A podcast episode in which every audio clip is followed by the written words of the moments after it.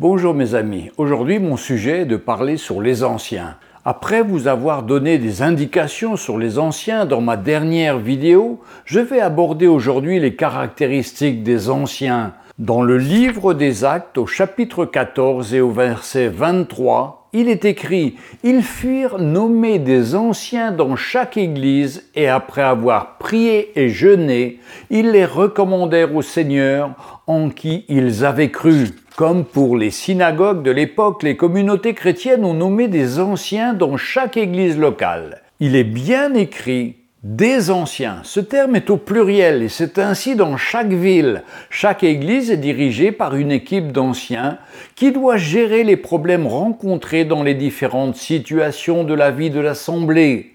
Ce groupe est composé exclusivement d'hommes.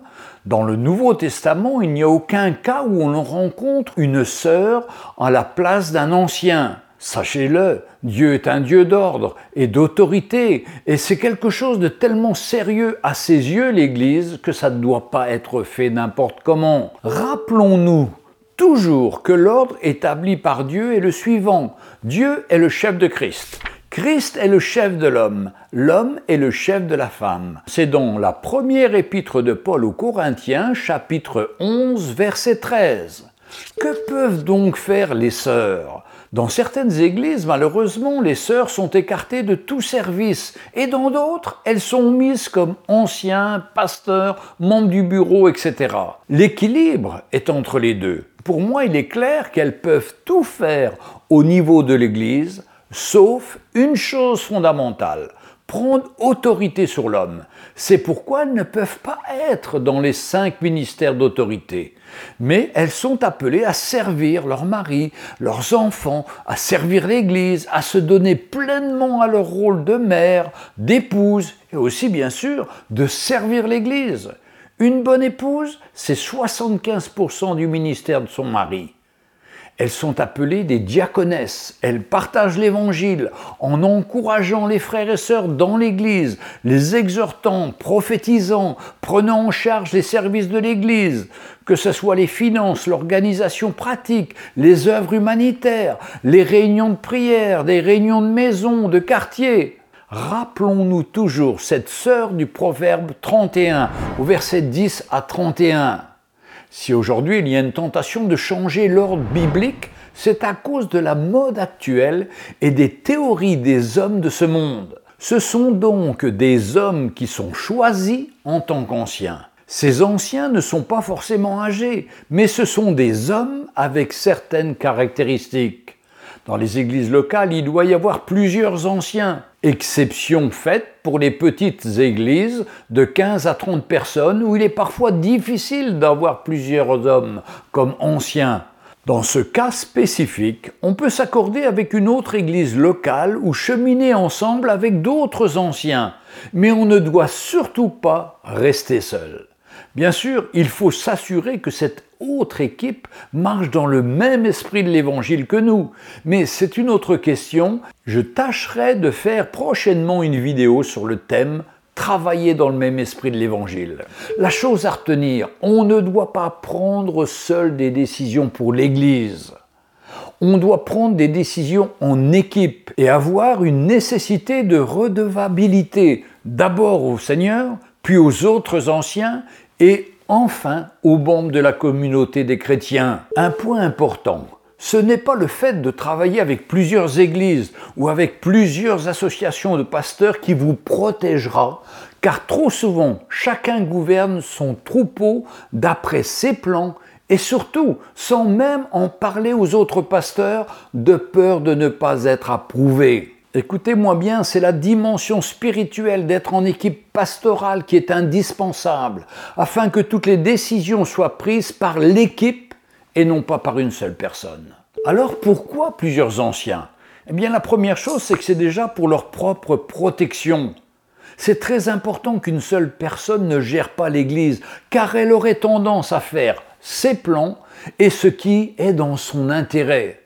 Chaque ancien doit pouvoir s'exprimer, donner son avis et trouver un accord pour toutes les décisions. Deuxièmement, c'est aussi pour la protection de l'Église. Un homme ne voit pas tout. Et il peut dérailler très rapidement et mettre l'Église dans des situations difficiles, spirituelles, financières, comptables, légales, etc. Regardons dans le livre des Actes au chapitre 15, verset 1, comment ils ont réglé une situation difficile au sein de l'Église du Nouveau Testament. Le problème nous est énoncé dans Acte 15, verset 1. Quelques hommes étaient venus de la Judée enseigner les frères en disant Si vous n'êtes pas circoncis selon le rite de Moïse, vous ne pourrez pas être sauvés. C'est une tentation qui existe encore aujourd'hui, le désir de revenir au judaïsme, à la loi, aux principes de l'Ancien Testament.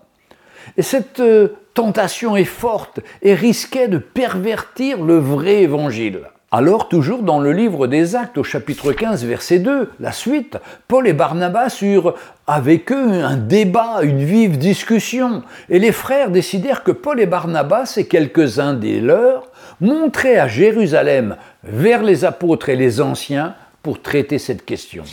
Première chose, les apôtres, les ministères d'autorité, les anciens prennent le problème en main et vont le partager à l'église de Jérusalem où il y a les cinq ministères et où il y a des anciens. Et puis dans le reste du chapitre, chacun donne son avis, les discussions vont bon train entre le verset 13 et le verset 21. Mais au verset 21 intervient l'apôtre Jacques plein de sagesse et de vérité. Et il va expliquer clairement la situation et donner la solution donnée par l'Esprit Saint.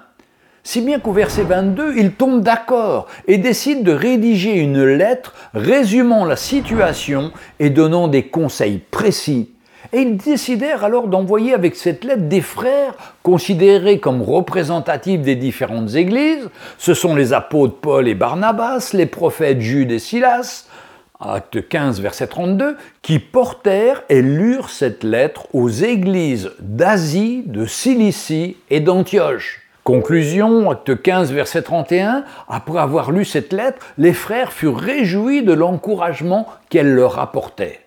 Le problème fut réglé proprement, rapidement, selon la parole de Dieu. Quel bel exemple et quelle efficacité lorsque les cinq ministères travaillent ensemble dans les églises. Les problèmes sont traités et se transforment en encouragement pour le peuple de Dieu. Rien à voir avec les drames qui se passent dans les églises aujourd'hui, où nous avons affaire à des pasteurs tyrans qui veulent seuls décider et imposer coûte que coûte leur volonté, quitte à briser les églises. Je reçois journellement des témoignages terrifiants qui viennent aussi bien de l'Europe, de l'Afrique, des USA ou de tous les pays du monde, de ces hommes remplis d'orgueil qui dirigent les églises comme des dictateurs et qui brisent l'œuvre de Dieu. C'est terrible.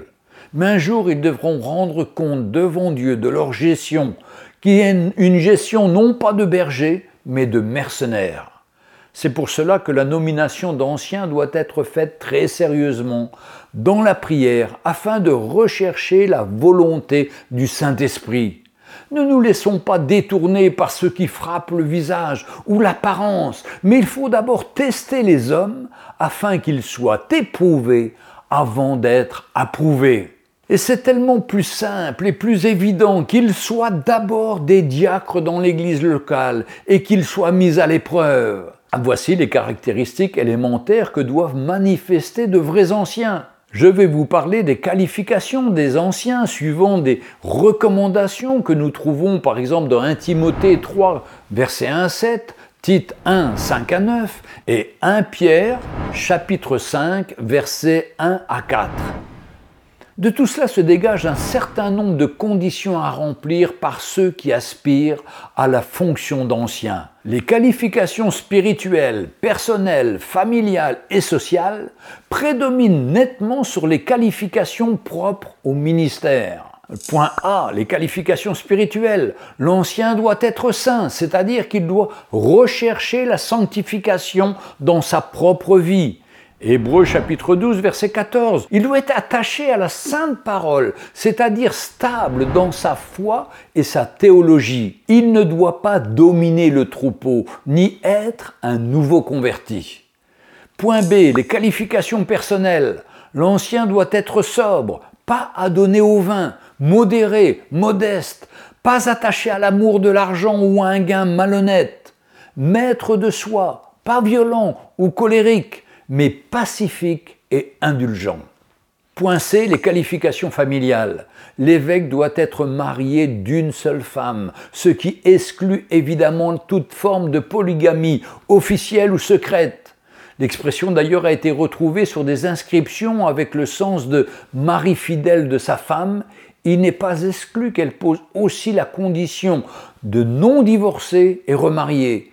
Il doit bien diriger sa maison, être hospitalier et tenir ses enfants dans la soumission. Concernant les enfants dans la soumission, je souhaite traiter ce problème dans une nouvelle vidéo spécifique, car cela devient urgent, même dans les familles dites chrétiennes. Quatrième point, les qualifications sociales. L'ancien doit avoir une bonne réputation auprès des non-chrétiens, afin qu'il ne soit pas exposé au scandale et pris dans les pièges du diable. C'est pourquoi la première condition posée à l'évêque est d'être irréprochable, c'est-à-dire qu'on ne peut pas lui reprocher de manquement positif à la loi civile ou morale ainsi qu'aux normes courantes du comportement. Il doit être juste et impartial. E. Qualification propre au ministère. L'ancien doit être capable d'enseigner, d'exhorter selon la sainte doctrine et de réfuter les contradicteurs. 1 Timothée chapitre 5 verset 17 nous dit que les anciens qui dirigent bien soient jugés dignes d'un double honneur, surtout ceux qui travaillent à la prédication, à l'enseignement. L'appel d'un ancien est d'être au service du peuple de Dieu en toute humilité. Mais voyons le rôle des anciens auprès des brebis. Dans 1 Pierre 5 versets 2 et 3, paissez le troupeau de Dieu qui est sous votre garde, non pas par contrainte, mais volontairement selon Dieu, non pas pour un gain sordide, mais avec dévouement, non comme dominant sur ceux qui vous sont échus en partage, mais en étant les modèles du troupeau. Premier point, on doit connaître chacun de ces brebis et les accompagner. Deuxièmement, les visiter Troisièmement, les protéger des fausses doctrines. Quatrièmement, prier avec eux journellement pour les épreuves qu'ils traversent, pour leur situation, pour leur santé. Cinquièmement, donner sa vie pour les servir. Et encore d'autres points. Acte 20, versets 28 à 30. Prenez donc garde à vous-même et à tout le troupeau sur lequel le Saint-Esprit vous a établi évêque, pour paître l'Église du Seigneur qu'il s'est acquis par son propre sang. Épître de Jacques, chapitre 5, versets 14 à 15. Quelqu'un parmi vous est-il malade Qu'il appelle les anciens de l'Église et que les anciens prient pour lui en loignant d'huile au nom du Seigneur. La prière de la foi sauvera le malade et le Seigneur le relèvera. Et s'il a commis des péchés, il lui sera pardonné. Maintenant, je voudrais parler de l'importance et du rôle du Conseil des Anciens. Un pasteur ne peut pas construire sans être soumis au corps des anciens. Trop souvent, il cherche à développer, à agrandir son propre ministère au lieu de développer l'Église du Seigneur. Le patron, c'est Jésus. C'est son Église, pas l'Église du pasteur. Voyons que dans les anciens, il y a des anciens qui ont l'un des cinq ministères d'autorité d'Éphésiens 4, verset 11. Là, ce sont des anciens qui ont une onction particulière sur leur vie et manifestent cette onction à la vue et à la reconnaissance des autres anciens et membres du troupeau.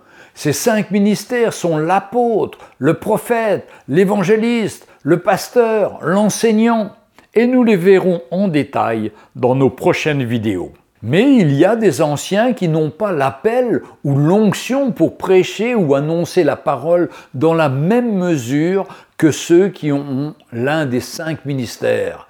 Mais ils représentent l'autorité apostolique dans les églises locales. Sous cette autorité apostolique et en concertation avec les autres anciens, ils prennent toutes les décisions nécessaires à la bonne marche de l'Église locale. Ils conseillent, ils sont dans la prière, l'organisation pratique des services, la planification des projets, des travaux, des aménagements, de la mission, etc. En conclusion, attention, on peut avoir la structure biblique de l'Église et avoir quand même de gros problèmes. Il faut absolument que chacun soit fidèle dans l'appel qu'il a reçu du Seigneur, comme dans l'un des cinq ministères ou comme un simple ancien. Chacun doit veiller, premièrement sur le troupeau que Dieu leur a confié et dont ils auront des comptes à rendre au Seigneur, deuxièmement sur le bon fondement sur lequel se tient l'Église et ses serviteurs. La bonne doctrine, la foi, la vie de l'esprit, la marche dans la sanctification, la progression spirituelle et le respect de chacun de ses membres. Dans les semaines à venir, je souhaite aborder les sujets suivants. Le rôle des diacres, le rôle de chacun des cinq ministères, un sujet un peu particulier, éduquer ses enfants dans la soumission et le respect des parents et du Seigneur. Autre sujet, marcher dans le bon esprit de l'Évangile. Il y a de l'espérance. Il y a une Église qui aujourd'hui est dans tous ses états. Mais le Seigneur est en train sans cesse de ramener sa véritable Église avec des hommes fidèles que Dieu a préparés, que Dieu est en train de mettre en route. Gloire au Seigneur. Gardons l'espoir et la foi. Rappelons-nous que la vérité est toujours plus forte que l'imitation. L'imitation finit par s'écrouler, mais la vérité reste debout et le Seigneur construit cette Église dans la vérité. Merci de m'avoir suivi jusqu'au bout. Merci aussi de mettre un pouce en l'air si vous avez apprécié cette vidéo et de vous abonner si cela n'est pas encore fait afin d'être averti pour la sortie des prochaines vidéos. Vous êtes aussi invité à poser des questions, mais il est préférable de consulter les autres vidéos pour être certain que le sujet n'a pas déjà été traité. Donc à bientôt mes amis, que le Seigneur vous fortifie, vous établisse, vous révèle son plan pour chacun d'entre vous, la place que Dieu a préparée pour chacun dans son Église. Que le Seigneur vous bénisse. À bientôt.